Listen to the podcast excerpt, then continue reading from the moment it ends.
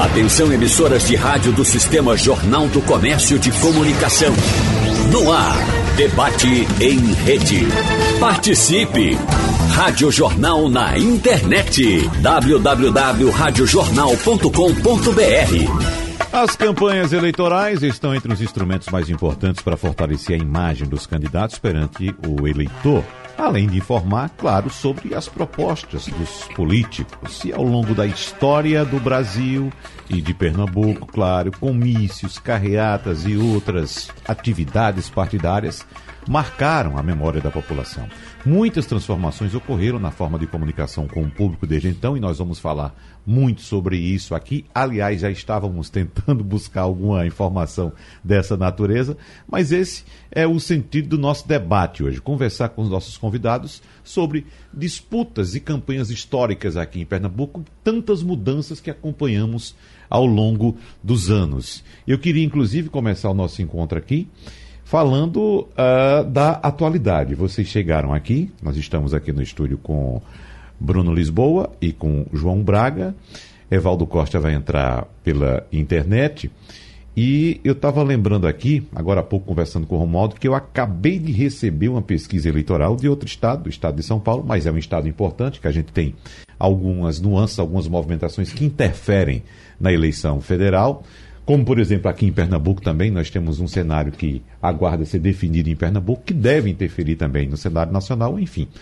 Mas essa velocidade que nós temos hoje da internet, dos dados, das pesquisas, com todos tendo acesso a esse tipo de informação, muda esse cenário eleitoral em relação a tempos anteriores, né, em que a campanha de fato era aquela na rua, no porta a porta, o comício e tinha muito, claro, existia pesquisa também, mas tinha muito do feeling dos candidatos, dos partidos políticos, né, de como ganhar uma eleição, as mudanças que foram ocorrendo ao longo dos anos. Mas Primeiro, Bruno Lisboa, bom dia, seja bem-vindo para você. Bom dia, Wagner.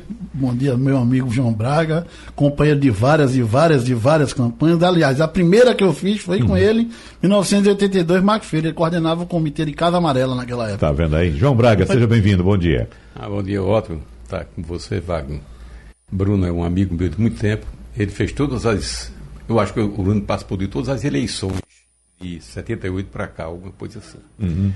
É, e ocupando é, importantes é, funções nas eleições. E Evaldo Costa, que vai estar tá, tá nos ouvindo e tá. Uhum. Liguei para ele nesse instante, ele disse que ia ficar por, por internet. Isso. Mas eu nunca mais vim aqui nesses programas eu tinha até curiosidade de ver como é que ficou a Rádio Jornal. Mudou muita coisa? Mudou, mudou.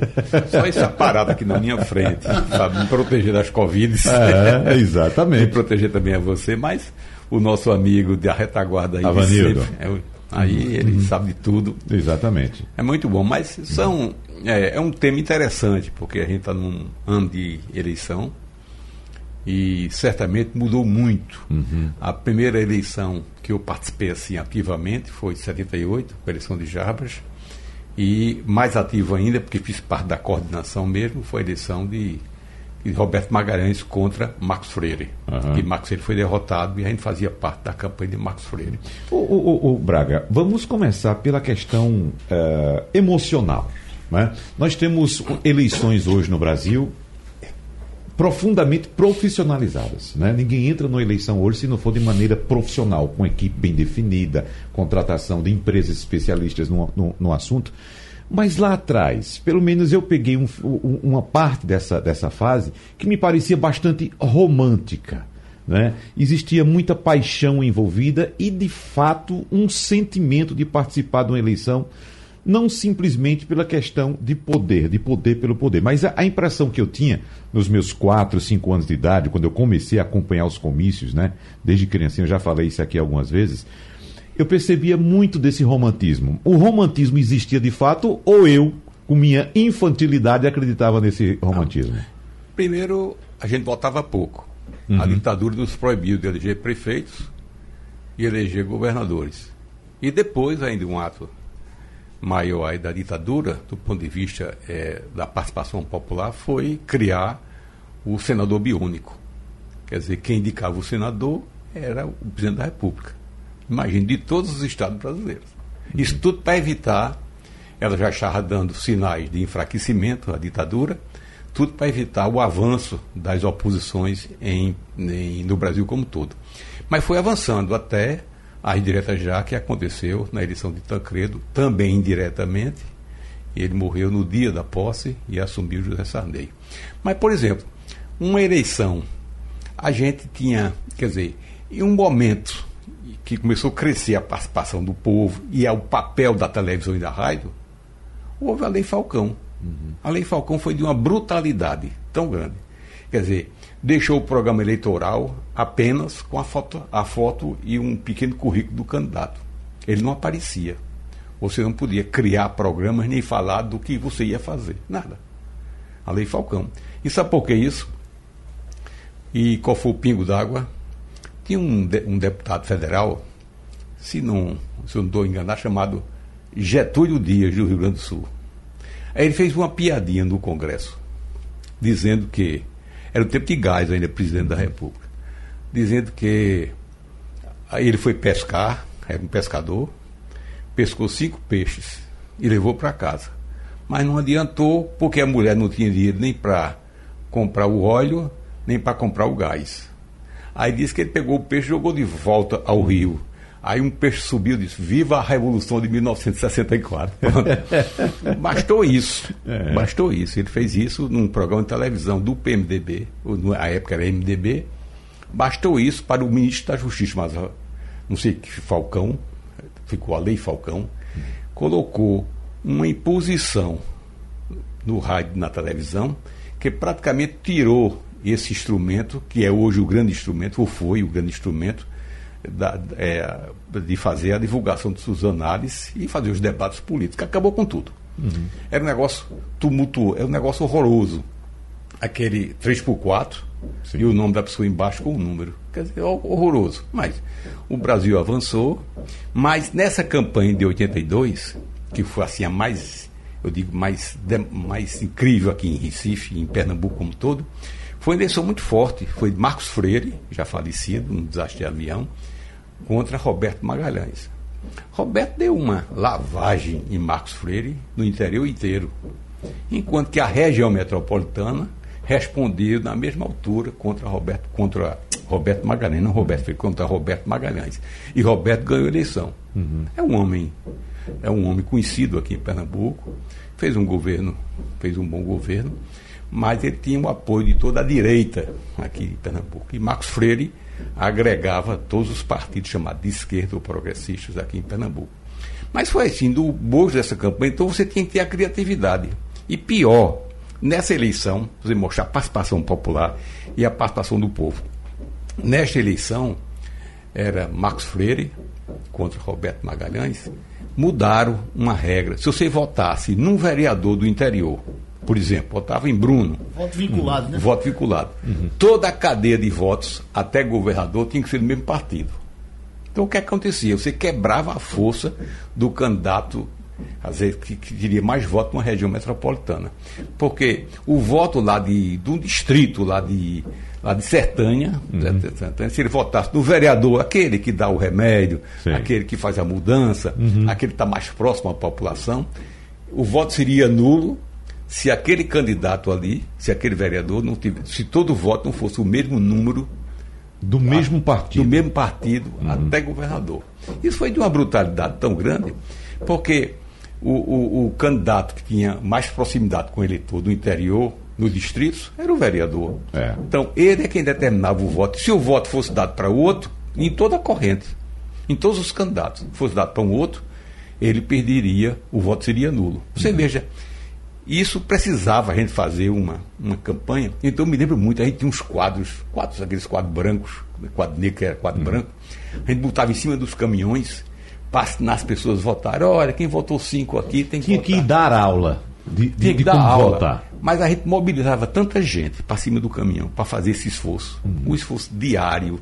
É, mesmo sem o candidato majoritário, que ele estava em outros cantos também dando, mas exigia da gente uma participação enorme e cada vez mais a gente trazia gente, porque todo mundo queria voltar uhum. a ter direito a votar. Tá certo? Então você veja, eu já tinha tá, meus 30 e poucos anos, nunca votei para nada, tá certo? Na época.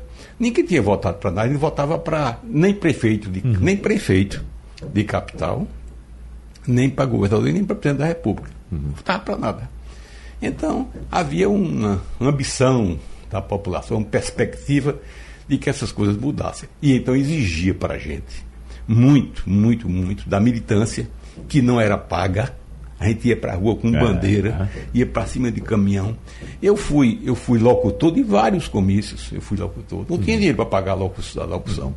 Eu era aquele cara que dizia assim: o esquenta comício. A gente ficava fazendo um discurso para juntar gente e uhum. chegar o deputado, chegar o senador, chegar o governador. Uhum. A gente esquentava o comício, tá certo? ficava fazendo esse tipo de exercício. Bruno era um. Esse, esse, o, o Bruno tinha, um, tinha uma capacidade de trabalho muito grande e de fazer com que essas coisas pudessem acontecer, porque não é fácil fazer um comício. Tinha quatro grandes comícios em Recife, por exemplo. Era o, era o comício final, tinha que ser na, aqui, ou em Casa Amarela, uhum. ou, ou então aqui em Santa Amaro, era. E dois, e dois menores, mas também de muita importância política. Era o da Praça de Convenção, né? Beberibe. Beberibe, Beberibe e tinha um na pracinha do Velho Pernambuco, na pracinha do Diário. Então, esses quatro comícios eram disputadíssimos os seus locais. E a gente já marcava com antecedência no tribunal qual era o dia do comício para reservar aquela data para fazer o comício de encerramento. E tinha show, mas show tudo de graça. Uhum. A gente fez show na praça, na praia, na Fafá de Belém, dava um show daquela Uhum. Quer dizer, todo mundo ficava ali com 100 mil pessoas assim, na, na praia, uhum. ali dando um show, tudo de graça, as pessoas vinham de graça. Depois é começou a, a, a, ter muita profissionalização nesse processo. Mas, Mas a, eu, as pessoas, você fala, os artistas iam de graça? Vinham de graça. Não cobrava cachê para participar? Não, não, aí depois foi mudando um pouco. Uhum. Por quê? Porque aí pegou moda, isso virou quase que se fosse uma, uma obrigação. Eu só dar uma informação e eu, eu paro aqui porque estou falando demais. Você veja, o Bruno estava falando aqui, a esquerda, ou esses partidos mais ligados à esquerda, tinham vergonha de colocar qualquer atratividade, qualquer atração, melhor dizendo, nos comícios, porque dizia que o povo ia pela atração e não pelo uhum. candidato. Uhum. Então nós não fazíamos. Mas aconteceu um fato interessante. Na campanha de 85 de prefeito, de prefeito. 85, não foi? 85. 85, o prefeito. Foi Jarbas. A gente estava disputando o espaço da noite com uma novela da Globo que chamava-se Rock Santeiro. Uhum. Eu acho que Sucesso nacional, uma loucura. Um negócio, uma loucura. É. Tinha uma tal, tinha o, o chefão lá do tudo, era o tal de Senhorzinho Malta, que era. Lima Duarte. Lima Duarte, e tinha a Viúva Porcina, que era Regina Duarte. Regina Duarte. É. Pronto. Era uma sensação a novela. 95, 90 a 95% da audiência era Ninguém negócio... saía de casa antes de terminar a novela. Uhum. Então, um belo dia, eu estava, eu me lembro muito, no Galo de Ouro, na Camboa do Carro, no, frente, no Camboa do Carro, ali na, no, no, no, Santo Antônio, eu e Raul Henri e Canaleta. Canaleta era um, um empresário que era um, Imperial Diesel, da Imperial Diesel. Foi muito, muito interessante. Canaleta muito ligado a Jarbas, e a gente começou a almoçar e discutir a dificuldade de botar gente na rua no comício. Foi quando saiu a ideia da gente contratar Reginaldo Rossi, uhum. mas não tinha dinheiro. Aí à noite, eu me lembro muito, ele morava ali na Pracinha de Boa Viagem, a gente fez uma reunião já com o Reginaldo Rossi. Como a gente não tinha certeza do sucesso disso, e havia uma reação, até mesmo de a rádio, você lembra, tem, havia uma reação de não fazer isso, etc., porque vai quebrar o discurso da gente. A gente contratou Reginaldo já aí pago, por três shows. Menino, o primeiro show. Sabe onde foi, Braga? Foi, na Praça Professor, Professor Rutilo, Rutilo. Lá no, no, no, lá no Tigipió. Tigipió. Uhum. Quando a gente chegou lá, estava um mar de gente. Uma, não para ver a gente, para ver Reginaldo Rossi. Aí Reginaldo fez um discurso atrapalhado. Depois o discurso dele melhorou, virou um discurso político. Ele começou assim com o povo gosta de pão em circo, aí pronto, aí ficou tudo hum. em cima do caminhão. Mas foi uma coisa, uma coisa. Então, Reginaldo começou a ficar. Depois a gente contratou a campanha toda, mas era uma dificuldade. Mas eu vou deixar Bruno e Reginaldo falar, que eu já falei muito, eu vou ficar só ouvindo aí, Diga aí, Bruno. muito a dizer. Você voltando ao assunto do romantismo, eu mesmo entrei em campanha por conta da minha família. Minha família tinha uma formação de esquerda e a gente tinha um inimigo naquela época que era a ditadura, na verdade. Então tudo que fosse para derrubar a ditadura estava valendo. Uhum. Eu comecei em 82, né? A primeira campanha foi de Marcos Freire. Por paixão, Bruno? Paixão, pura paixão. Mas uhum. era isso, era aquela coisa, era a época da gente. Eu nunca tinha votado, nunca tinha visto. só tinha cessamento de liberdade na época. Então, começar, fui de uma escola que tinha uma, também uma tradição, a formação de esquerda também. Então a gente era aquela começou com Java em 78, né? Aquela possibilidade de a gente que foi frustrante, na verdade, a gente ganhou, mas não levou, né? Aquela história, né? Ganhamos, mas não levamos. E quando teve a de Marcos Freire, foi a primeira pessoa. Eu estava, nessa época, eu estava fazendo vestibular, estava no terceiro ano. E quando surgiu aquilo, era a oportunidade da gente derrubar o que estava ali, né? Era uhum. todos nós estudantes na época, né? Os tantos da faculdade, como de segundo grau. A gente via aquela oportunidade de a gente, vamos tirar esse inimigo. E aquilo era derrubar. E tipo, era um negócio maluco. A gente tinha só o governador, não tinha nem nada lá em cima, mas derrubar aqui já era e foi uma experiência muito grande. Foi, eu conheci Braga, conheci Byron, né? conheci esse pessoal todo, porque a gente trabalhou no, no comitê que ficava ali na, na João de Barro, né? Na João de Barro. É. Braguinha foi deslocado, porque a gente tinha uma prioridade, que era o bairro de Casa Amarela, que naquela época era o bairro onde se ganhava a eleição, era o, era o termômetro da eleição, era o bairro de Casa Amarela, né? Então a gente, Braga foi para lá e a gente ficou trabalhando junto com Braga e junto com a região metropolitana. Eu trabalhei nessa parte já de mobilização, tanto do Recife como da região metropolitana, e fazia de tudo, né? Quer dizer, a gente distribuía panfleto, fazia esquenta comício, fazia colagem, dirigia, dirigia carro de som, fazia o que tivesse. Não uhum. tinha esse negócio, porque não tinha esse negócio de pago, né, Braga? Não tinha o negócio uhum. do pago.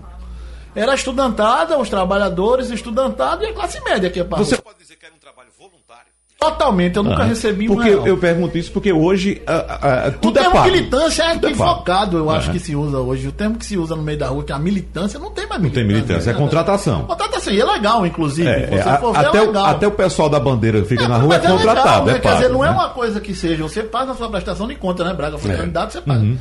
Então, naquela época não tinha. Aí chegou, depois dessa eleição de, de Marcos Freire, que foi a primeira frustração que ele teve, era o 5,50 em todo canto, e no final a gente. 50 era Cid. Era Cid, e a gente hum. perdeu a eleição. Não é possível, como é que a gente vai perder? O Recife era 5,50. Você saía no meio da rua, era brava, todo mundo quase.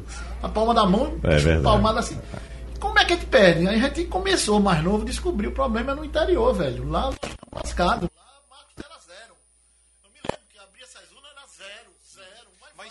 Só vinha conhecer isso depois. Ah, pra gente, a Porque não tinha nossa, levantamento antes, né? é, né? Não, Pesquisa não tinha eleição. Não tinha eleição, não então tinha pra gente, principalmente eu acho que Braga que já fazia política nessa, eu não tinha. Foi a primeira, primeira relação minha com a política foi em 82. Era frustrante demais, porque quando você vinha na locução, ainda me lembro na Rádio Jornal e toda a rádio. Me lembro demais, um que me, me marcou muito foi Pedra, perto da sua cidade. Quando Isso. estampou assim, zero. Digo, zero, zero voto. Zero, não é uhum. possível que seja zero.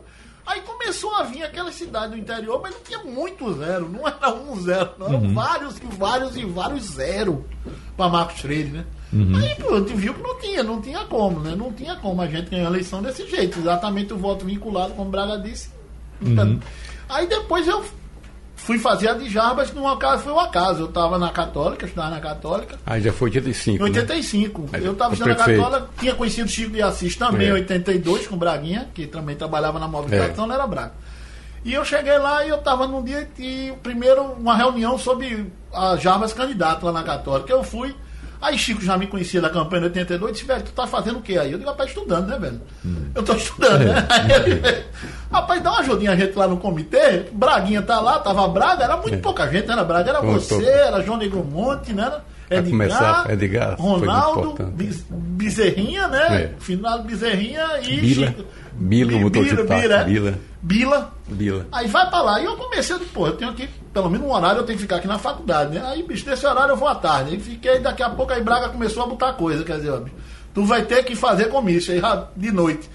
Como era terra, quando terminava o comício, velho, a gente ia fazer colagem, porque não tinha jeito na campanha é. de Jabra, né? não tinha carro de som na campanha de Jabra.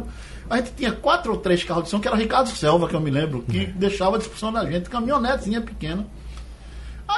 Foi fazer colagem, só que a colagem terminava de uma hora da manhã. Como é que eu ia estudar de manhã, velho? Aí comecei a o quê? A faltar a faculdade, obviamente. Meu pai perdeu a uhum. vida comigo porque eu comecei a... E aí, começando essa coisa, comecei, comecei aí fazia colagem, panfletagem, esquenta comício, comício, né, Braga? Aí começou. Aí foi, eu fui, fez isso aí, fiz a de Jarbas, a gente ganhou. Nessa de Jarbas tem um dos fatos, assim, que, que de bastidor que é muito interessante. Quando a gente ganhou a eleição, Fernando Lira nos apoiou, né? Naquela eleição. O Fernando Lira é ministro de, de Justiça de, de, de, Sarney e nos apoiou. E Braguinha, quando ele ganhou a eleição, quando a abertura das urnas, todo mundo foi para um tinha no derby.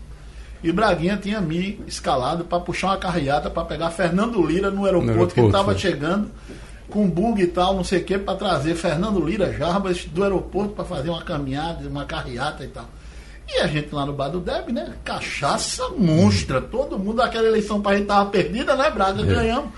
Aí eu nunca mais me esqueço, eu tô lá bebendo modo estação do mundo, aí tá no cinema num carro que tinha azulzinho na época aqui, né? O azulzinho não era um carro que tinha, né? É. Aí chega Pedro Paulo Bunto de mim e disse, seu Bruno, ó, estão lhe chamando lá no carro. Uhum. Aí eu digo, pô, que, como é que é isso? Já tava já, já tinha tomado tudo que tinha direito. Era Braguinha, num programa com o Geraldo Freire que no ar me deu um esporro, disse, seu irresponsável, pegue o bug e vá pegar Fernando Lira, que ele já estava chegar. Ninguém se lembrava de Fernando Lira mais. Todo mundo na festa, eu saio feito um louco, puxando o povo para ir buscar a Fernando Lira. Então, era tudo muito assim, muito espontâneo, né, Todo é, mundo agora, era veja negócio, espontâneo, na verdade. O negócio de Fernando era importante. Fernando foi ministro. Foi chamado por, por Tancredo Neves. É. Mas Tancredo e o Brasil teve o infortúnio dele morrer no dia da posse. Mas no dia da posse eu me recordo exatamente na hora em que eu ouvi a notícia, tá? eu e minha mulher em casa. A gente, quando soube aquilo, foi uma queda, uma queda. Porque ele impacto uma, geral, né? Um impacto. A gente tinha feito a campanha das diretas, não conseguiu as diretas, mas conseguiu o, a votação no Congresso Nacional, sem ser indicação do, da ditadura. E foi esse procedimento. Então, Fernando foi, ajudou muito a gente em 85, muito cedo, todos nós, ele fazia parte do próprio conjunto. Fernando era um bom orador, muito e bom. tinha um é. vozeirão é. muito grande, etc. E muito vibrante. Mas aconteceu uma coisa interessante, veja o que é política. Jarbas, que tinha o domínio da prefeitura do Recife, o domínio da, da eu digo, do partido do Recife, descuidou-se do que podia estar vendo por baixo. Uhum e terminou perdendo o PMDB. Perdemos em oito zonas, só é. ganhamos numa zona, a primeira em zona. Nove no, zonas é, eleitorais. Perdemos, só ganhamos em uma. A gente, na primeira. a partir de um movimento aí, comandado por Sérgio Guerra, por baixo dos panos, foi comprando essas lideranças e quando houve a votação do partido, do PMDB aqui, para formar as comissões de os diretórios, os diretórios é, municipais. De, de zonais, zonais. Aí, quando abriu as urnas, perdeu, ganhou um e perdeu em oito. E ou, simplesmente o partido que tinha Jabas como candidato imbatível, que, que ele tinha tido. Jabas foi literalmente roubado nas eleições de 78. Imagina a ditadura. A ditadura criou um, um, um como havia dentro do PFL, Arena, Arena, Arena, Arena é uma briga de quem seria o candidato a, a senador, e isso em outros estados.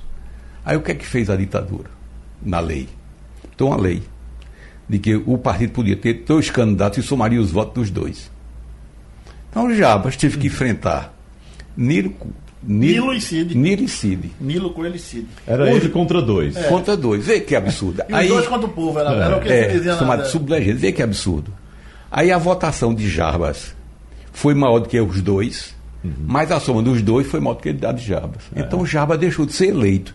E todo mundo sabia, e todo mundo sabia que houve roubo, no interior você não tinha fiscalização, era, a nota, não era voto eletrônico, era, era na, na cédula. Olha, me deu uma confusão. Aí uhum. Jabas tinha, aí tinha essa. Jabas perdeu, mas ganhou. Ele ganhou assim o, o respeito pela luta que ele teve era baixa, baixa aqueles que ele botava na rua, mas perdeu a eleição porque foi a som dos dois. Então Nilo foi eleito e Jaba perdeu a eleição. Então aí Jaba apareceu para ser o forte candidato em 85. Novamente uma confusão. Por baixo do pano, ele perdeu ele perdeu a, o partido, os o PMDB. Zonais, zonais os zonais. Aí os zonais escolheram Sérgio Murilo, que era um deputado federal respeitado, que todo mundo conhecia, estudioso, sabia das coisas, etc. Mas era contrário. Mas nesse momento juntou-se Marcos Freire, que havia perdido as eleições, e era presidente da Caixa Econômica Federal, alguma coisa assim. Marcos, Marcos Freire, junto com o PD, era Arena PDF, o PFS, sei lá, né? PDS, PDS. PDS. Aí juntou PDS. Marcos Freire, que era a nossa grande referência da esquerda, e era senador, e tinha perdido as eleições para governador, para Roberto Magalhães, juntou todo mundo contra Jabas. E Jabas ficou sem sem partido para disputar. Graças a Fernando Lira, por isso que eu me lembrei disso. Fernando era ministério, do Ministério da Justiça. Ele apressou o processo de regularização do PSB, do PSB, e foi candidato pelo PSB e não pelo PMDB. Mas veja o que aconteceu que foi interessante. Naquela época, o, o tempo da campanha eleitoral gratuita no rádio televisão era através era o tempo, o tempo era determinado em cada cidade, não era esse tempo geral que no país todo não, em função do número de vereadores. Uhum. Aí o que aconteceu? Como já saiu para o PSB, os vereadores do PMDB ficaram no PMDB. Então Jaba ficou com dois minutos de televisão. Esses vereadores contra o Sérgio, mas a favor de Jabas, uhum. não contaram o tempo para ele. Jabas ficou com dois minutos de televisão. João Coelho, que foi candidato a prefeito, mas era vereador, ficou com dois e meio, porque contava meio hum, o ponto dele, o vereador, é. a 0,5, era 5 segundos, 30 segundos. E o candidato de Sérgio Murilo ficou com 17 por televisão. Então era loucura, ninguém sabia fazer a campanha, era uma experiência nova, você podia aparecer. É. Jaba não tinha o domínio da. Nem. Mas Marcos Freire tinha falava bem e tal, e pouco aparecia Sérgio Murilo. Uhum. De repente, Jarbas, que começou a campanha com 40%, estava com 20, 22, 21, de ladeira abaixo. Foi quando começou a, as agressões na política. Uhum. E foi muito ruim. Depois foi uma experiência. Quer dizer, a eleição do transformou-se numa eleição de cartorial, a, a, indicação cartorial, a eleição foi basicamente cartorial, e quase Jarbas, que era um candidato imbatível a prefeito naquela época, quase Jarbas perdia a eleição por conta de um elemento meramente cartorial. Vamos colocar Evaldo Costa também na nossa conversa. Eu não sei a partir de que ponto você conseguiu escutar, Evaldo, para fazer um link aqui, mas fique à vontade. De que ponto você conseguiu ouvir e de que ponto você pretende começar a, nossa, a sua participação aqui no nosso debate? Ô, Wagner, muito obrigado pela oportunidade de mais uma vez participar do debate. Quero saudar os ouvintes e saudar meus companheiros de mesa aí, é, porque é sempre gostaria muito de estar aí, eu sempre gosto de ir ao estúdio, mas infelizmente eu estava num compromisso muito enrolado e ficou difícil. Saudar João Braga, que é um irmão para mim, um irmão mais velho, viu, Braga? Um irmão mais velho. Uhum. Deu muita alegria de ter a relação que eu tenho com você e Wagner, que foi meu colega de trabalho durante tantos anos. Veja, a campanha eleitoral é é, eu sou uma pessoa que vive em campanha eleitoral desde criança. Braga deve lembrar que é, nos anos a eleição de na eleição de Agimiro Figueiredos e Aloysio Campos na Paraíba, Paraíba. eu sou paraibano, ali eu já estava envolvido e me envolvia. No Recife aqui, comecei a me envolver ativamente em campanha eleitoral na municipal de 72, adolescente ainda, não tinha 16 anos, mas votava. E votei pela primeira vez numa eleição histórica, que foi a eleição de Marcos Freire em 74. 82. Foi ah, falado aí. Senador, né? Senador. 74. Uma, ele... uma eleição que foi, o, é, é, era assim, uma eleição de massa, Marcos Freire é, e mais 16 senadores, sei lá, 15 senadores do MDB, ganharam no Brasil inteiro, é, formaram um quadro do que poderia ter sido o fim da ditadura militar pelo voto é, Marco Freire e tantos outros que se elegeram, Franco Montoro em São Paulo, no Brasil inteiro o MDB, os autênticos do MDB, mas não somente os autênticos, conquistaram uma vitória eleitoral heróica. Mas a campanha de Pernambuco era campanha diferente. O senador Marcos Freire era um muito bonito, que, que se cuidava muito da aparência, usava uma cabeleira, e a expressão é ruim, que foi usada contra ele, mas um penteado que fazia dele igual a um cantor de rock. É. Então ele tinha um discurso bonito que era assim, sem ódio e sem medo. É. Era para enfrentar a ditadura, tinha que ser sem ódio, tinha que ser com racionalidade, mas com coragem. Porque eu, havia riscos. Naquele ano de 1974, foi, foi assassinado Vladimir Herzog nos porões da ditadura em São Paulo. Naquele ano de 74, foram chacinadas as direções eleições estaduais do Partido Comunista Brasileiro em vários estados, inclusive aqui em Pernambuco, no massacre numa granja em Sul. Então era preciso ter muita coragem, mas era preciso ter firmeza e ir. Mas ele era um homem muito bonito, e lá no meu colégio onde eu estudava, quase todas as meninas encaparam os livros e os cadernos e aquelas pranchetas com foto de Marcos Freire, como se fosse hoje de um cantor desses, de um menudo da vida. Foi eleição bonita, mas aí é que eu queria, o ponto que eu queria chamar. No Brasil, nunca foram realizadas duas eleições iguais. Toda eleição é desenhada pela hegemonia do momento no Congresso Nacional, como se faz um terno no alfaiate. A, eleição, a, a regra é construída para que eu possa ganhar a eleição. Uhum. A eleição de 76 foi preparada para é, prolongar a existência do regime militar brasileiro. Por quê? Foi feita a prorrogação dos mandatos dos vereadores e prefeitos e aberta a, a possibilidade de, de e, e, esses vereadores e prefeitos é, depois foi feita a prorrogação para 82 para que, os, que a eleição fosse municipal. Oi, a eleição fosse municipalizada. Municipalizada. Aí eu voto camarada. Para que a eleição fosse municipalizada, uhum. se tornasse local. Porque era o voto vinculado total, de cima a baixo. Então você morava em Oricuri, em Exu, em Aliança, você votava primeiro no vereador de Oricuri, de Exu em Aliança, para depois votar em deputado estadual, deputado federal e senador. Então a eleição foi essa eleição que derrotou Marcos Freire em 82, que permitiu a vitória de Roberto Magalhães que permitiu ao antigo PDS fazer folgada maioria do Congresso Nacional e que essa maioria pudesse, por exemplo, evitar as diretas já ali em 84 e, e portanto, conduzir a transição por dentro lá pelo meio do Congresso Nacional mais adiante. Então, o fundamental é o seguinte: o povo se envolve, as pessoas das diferentes maneiras se envolvem, se apaixonam. Você nunca ouviu falar de um determinado candidato hoje e daqui a três meses você está batendo boca na rua, brigando por ele, porque a eleição muda a vida das pessoas. Uma eleição não está, em, não está sendo votado naquele momento se vamos ter continuação ou fim da ditadura militar, mas está embutido, está subentendido. É por isso que esta eleição que nós vamos ter esse ano é uma eleição muito importante e que vai ter um envolvimento maior do que qualquer outra de muitos anos, desde aquelas do tempo da superação da ditadura militar. É uma eleição que precisamos votar tendo consciência do significado, que não é só trocar um governo, com ênfase, determinada ênfase em políticas públicas de um tipo ou de outro. Não. Nós estamos votando definindo o futuro do Brasil, talvez por muitas gerações. Uhum. O Evaldo, eu tenho.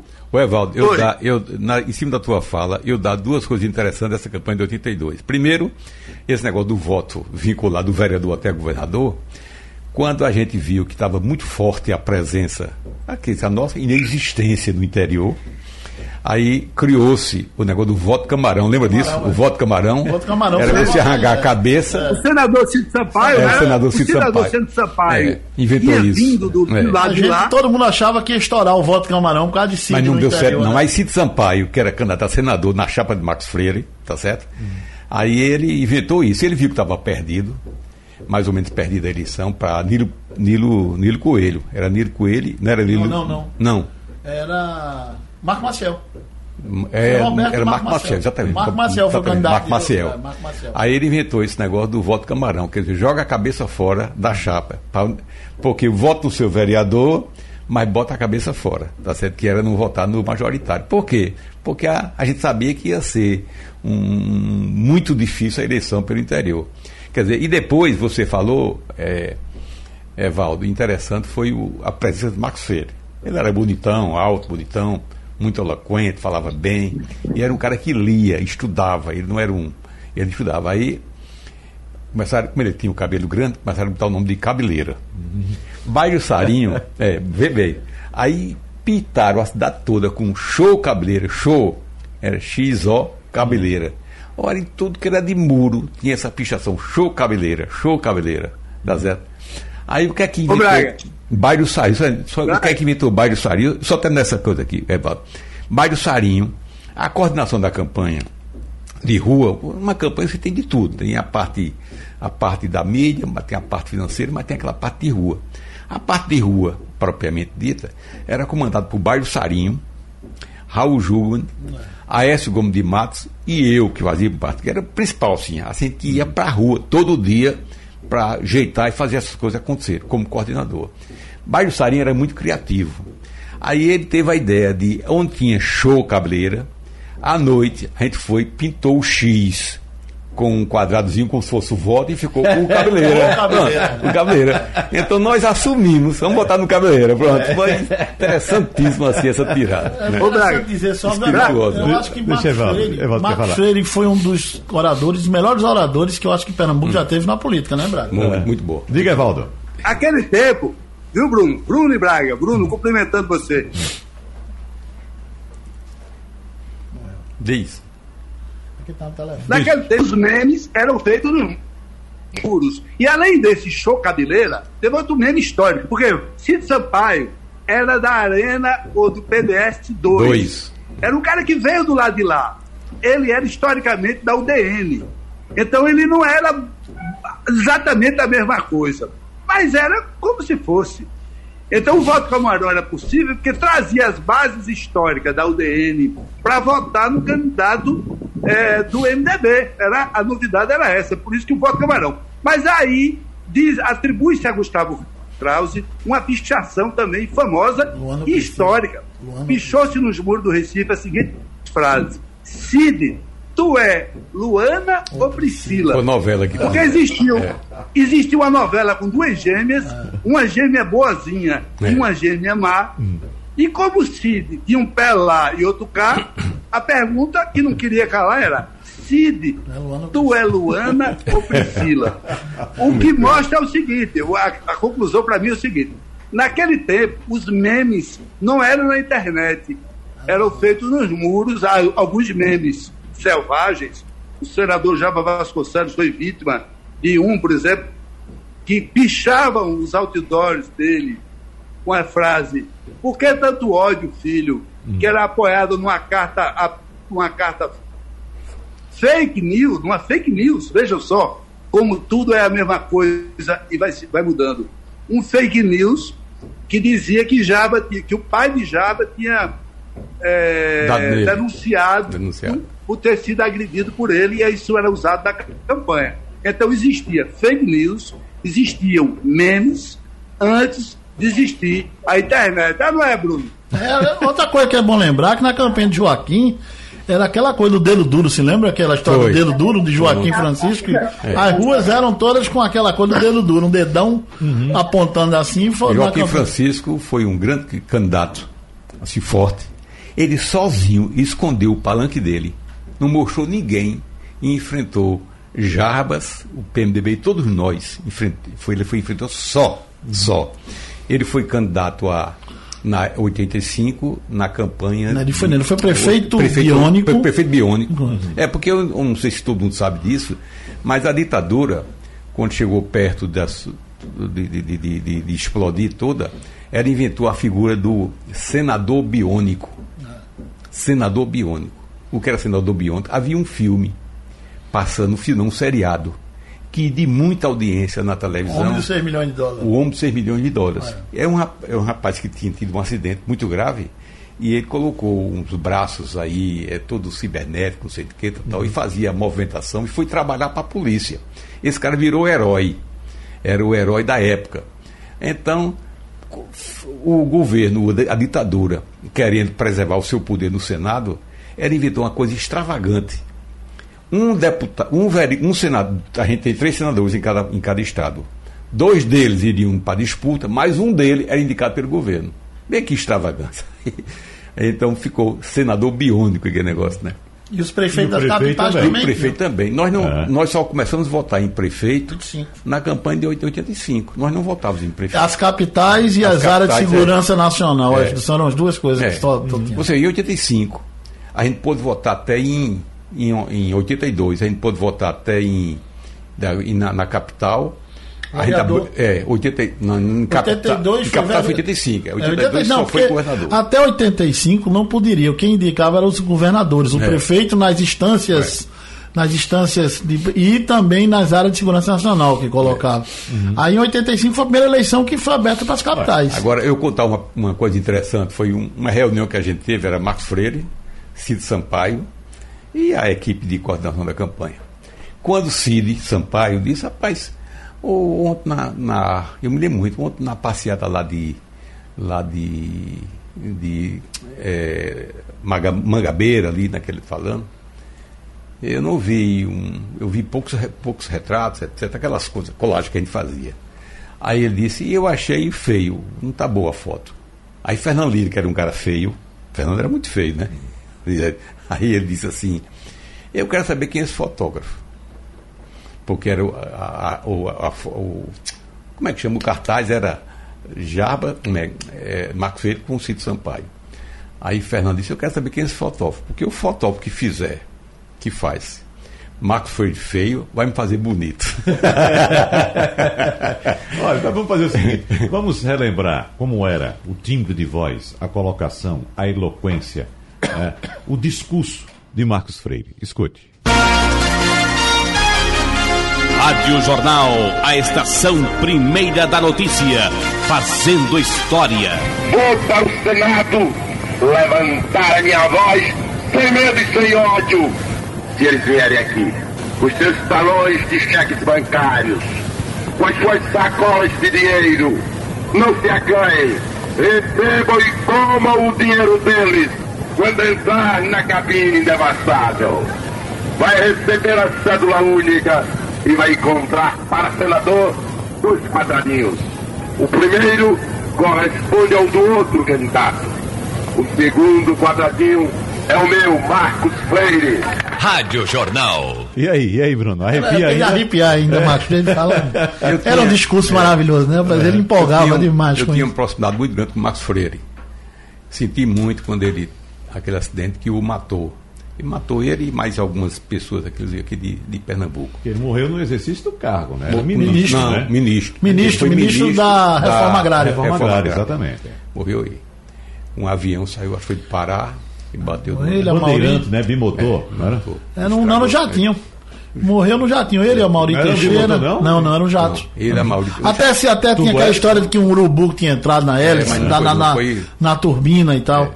Esse foi um debate que teve a época. Mas na campanha de Marcos Freire também, de 82, ele foi. A família dele foi muito é, é, questionada. Foi uma campanha de baixo nível. Baixo nível. Mas teve essas coisas espirituosas que toda campanha tem, Ah. como essas duas ou três Agora- que eu falei por aqui. Me diga uma coisa, a gente está falando muito a respeito de um lado. E o, e o- o outro lado, naquela época, os grandes nomes da, da, da direita aqui em Pernambuco, já citamos aqui, Roberto Magalhães, Marco Marco Maciel, ah, quem Gustavo mais? Krause, Gustavo Gustavo. Krause, tá.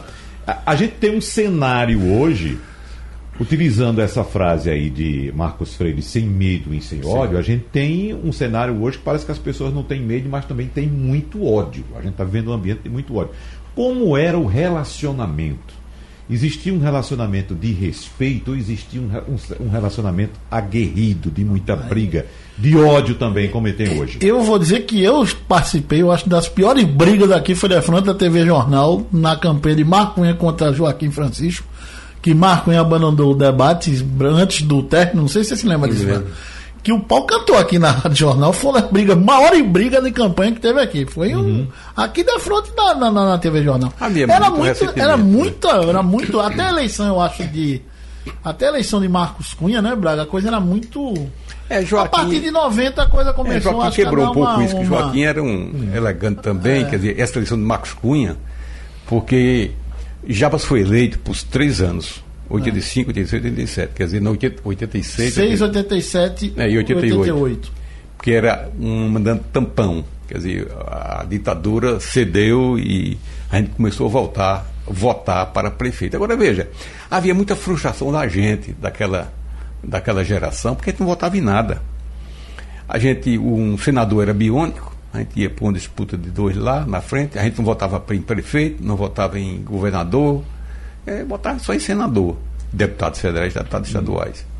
Mas era muito. E vereador, né? Mas a gente não elegia as pessoas né, que iam nos administrar como.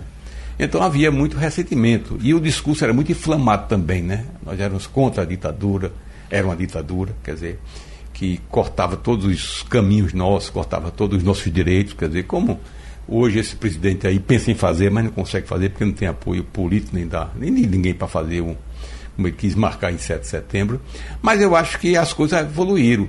E as próprias pessoas é, que eram daquele lado, lado da ditadura, apoiar, depois vieram apoiar Tancredo.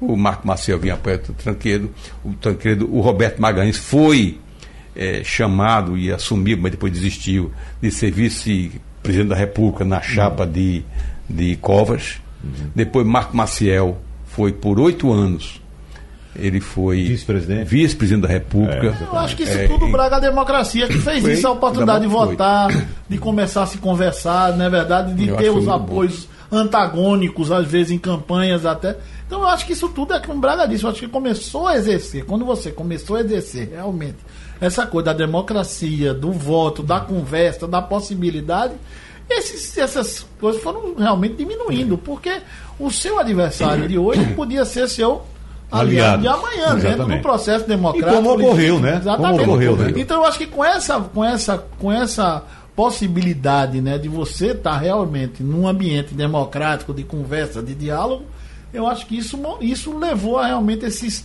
antagonismos mais arraizados e eles começaram a é, diminuir, é, né, Wagner? Exatamente, como ocorreu, né, com o Jarbas, com o Roberto Magalhães, é. com o Marco Maciel, como está ocorrendo hoje, por exemplo, é. quem diria PT e PSDB, digamos Não, assim, é com Lula coisa. e Alckmin juntos, né? Existiu também uma é. figura de um partido que eu acho que contribuiu muito para quebrar essa coisa de juntar pouco, foi o PSDB na época, que Braga foi, foi um dos fundadores. Hum. Quando o PSDB criou, você deu uma. Na verdade, ele pegou esse centro, vamos chamar assim, né?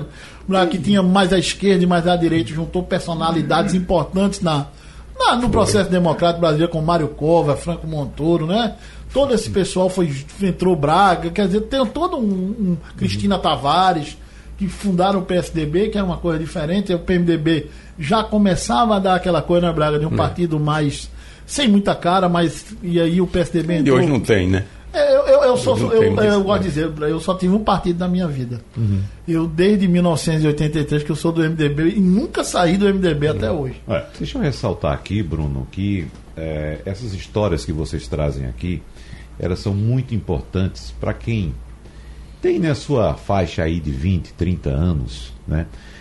Entenda o que o povo brasileiro passou durante aquele período quantos vocês foram de uma ala até moderada, digamos assim, né? Porque os mais radicais ou ficaram pelo caminho, né? Ou, ou enfrentaram outros problemas muito mais sérios, né? É, de fato, não foram adiante. Mas vocês são responsáveis, são representação dessas, desse grupo de brasileiros responsáveis por estarmos aqui hoje votando livremente de vereador a presidente da República. É uma geração. Né? Foi uma geração bastante importante. Mas nós temos hoje um grupo aí que acha que isso não vale a pena, que deveria voltar atrás. É de fato muito difícil. É, é, é, é, é muito.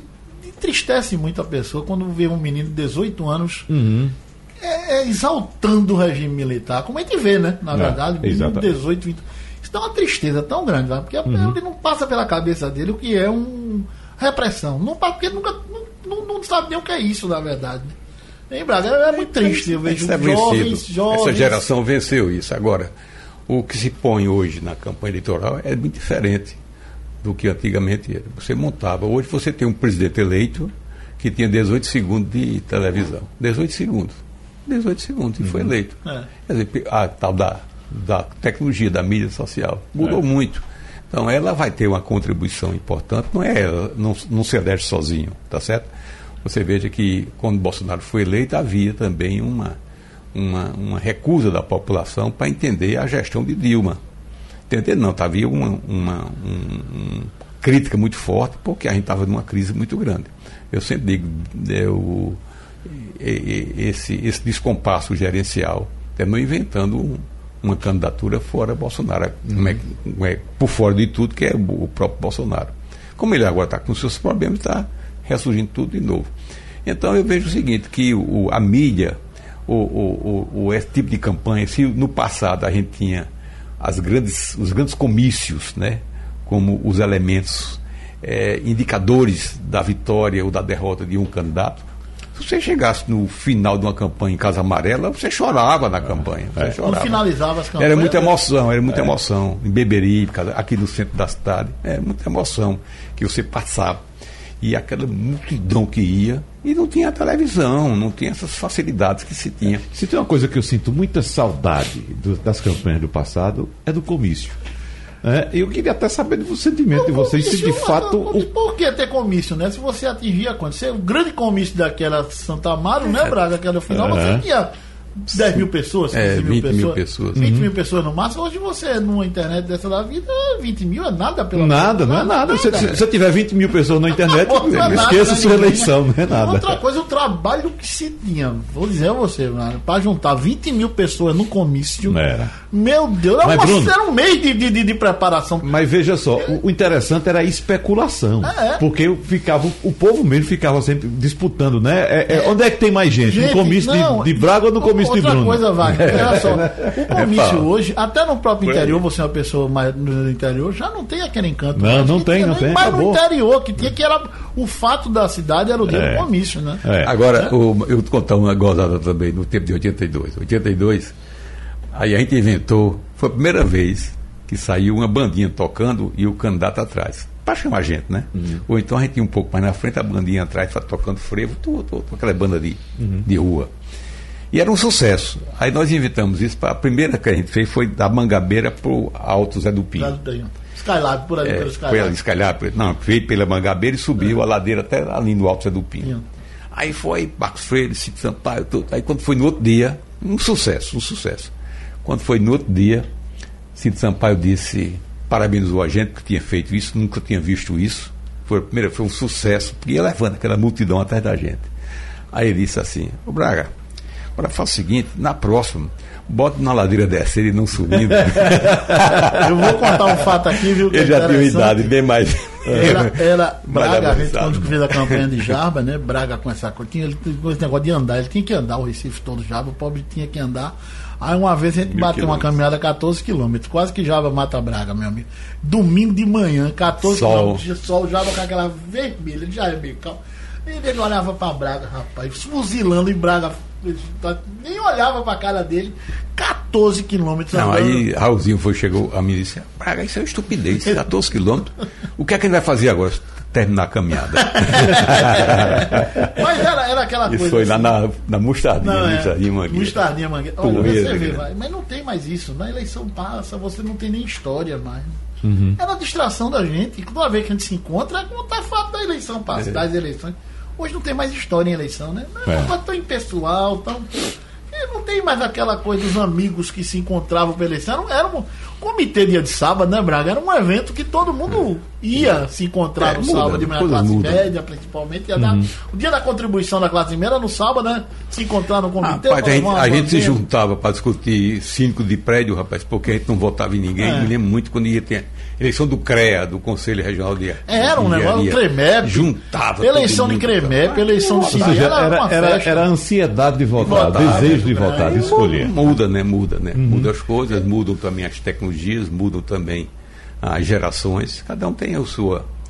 Hoje tem nem mais graça tem a a tal da história. contagem de voto, né, Braga? Que era um negócio que nos deixava extremamente doloroso. Ali era uma semana. Porque eu uma dormia, semana, rapaz. Na dias, campanha né, de Marcos né? Freire de 82, eu fui escalado, né, pela direção para dormir no Náutico com as urnas. Eu dormi É. nas urnas. Na, no dia, quando chegaram, terminou a eleição lá no dia 15, eu fiquei dormindo no Náutico. Eu sozinho lá, numa urna, feito idiota lá, Uhum. olhando pra cara das urnas, porque era o melhor. Agora, e adiantava? Isso era o quê? cara- Receio de roubarem as urnas? É, receio- agora você É imagina, eu voto, tinha 17 anos de idade e essa coisa. Ia impedir alguém de roubar aquelas urnas. Levava, me levava junto e não tinha, mas eu tava lá como fiel militante, não deixar ninguém chegar nem junto das urnas lá no, lá no Náutico. É muita história, é muita, é muita Não coisa tem mais isso, hoje. não existe mais isso, né? Infelizmente não existe. Não, o voto eletrônico é perfeito, rapaz. O que se fazia isso, com o né? voto de cédula. Você, Eu já tive voto roubado. É. Em cédula. Eu votei, eu ainda votei, eu tive voto roubado. Eu votei um candidato, aquele candidato bem inexpressivo que aparece na vida da gente. E o é- voto não apareceu É um depois. amigo, né? Eu vou votar no meu amigo, eu votei nele, votei nele. Aí eu fui, depois fui na minha sessão, onde eu votei. ver se tinha lá o- Pra saber quantos votos ele teve. Zero. Né? Zero. Zero de meu, eu votei aqui, eu escrevi o nome na cela do cara e o voto tinha desaparecido. Agora você vê porque não tem mais o Sim, voto velho. eletrônico, inclusive, é tão rápido, né? Que você É. não tem mais nem aquela Não, coisa, né? Da... segurança, você votou, tá votado e ninguém vai mudar seu voto. Ó, então, Exatamente. outra, outra, outra coisa, é outro mundo que a gente 20 vive. É outro mundo. de sucesso. E eu não sei se é muito bom ou se é muito ruim. Agora que é outro mundo, é. É, é, exatamente. Bom, gente, o certo é que nós temos aí mais um ano eleitoral e vamos todos às urnas votar, não é? Porque, como disse agora há pouco, por causa da briga e da disposição de muitos brasileiros pela democracia, nós hoje estamos aqui. Eu acho que essa eleição vai ter mais um, vai ter voltar a ter um pouco mais de, de Acirramento? de acirramento por conta Aham. dessas coisas, né? É. Você o, dia- o debate hoje é um debate que ge- pode gerar um, um acirramento maior lá na frente. Exatamente. Mas deixa eu agradecer aqui a presença de vocês. Pode ser que a gente tenha outros encontros, né, Bruno? É. Né? Evidentemente, em outras ocasiões para discutir esses assuntos, essas histórias, juntar mais gente para a gente trazer mais outras vertentes também das eleições aqui em outras ocasiões, tá bom? Então, um agradecimento aqui a Bruno Lisboa, o engenheiro João Braga, o jornalista Evaldo Braga, que teve, Evaldo Costa, que teve é, é, problemas com a conexão, mas conseguiu participar, dar o recado dele aqui. Então, pessoal, muito obrigado. Sugestão ou comentário sobre o programa que você acaba de ouvir, envie para o nosso WhatsApp 99147 8520.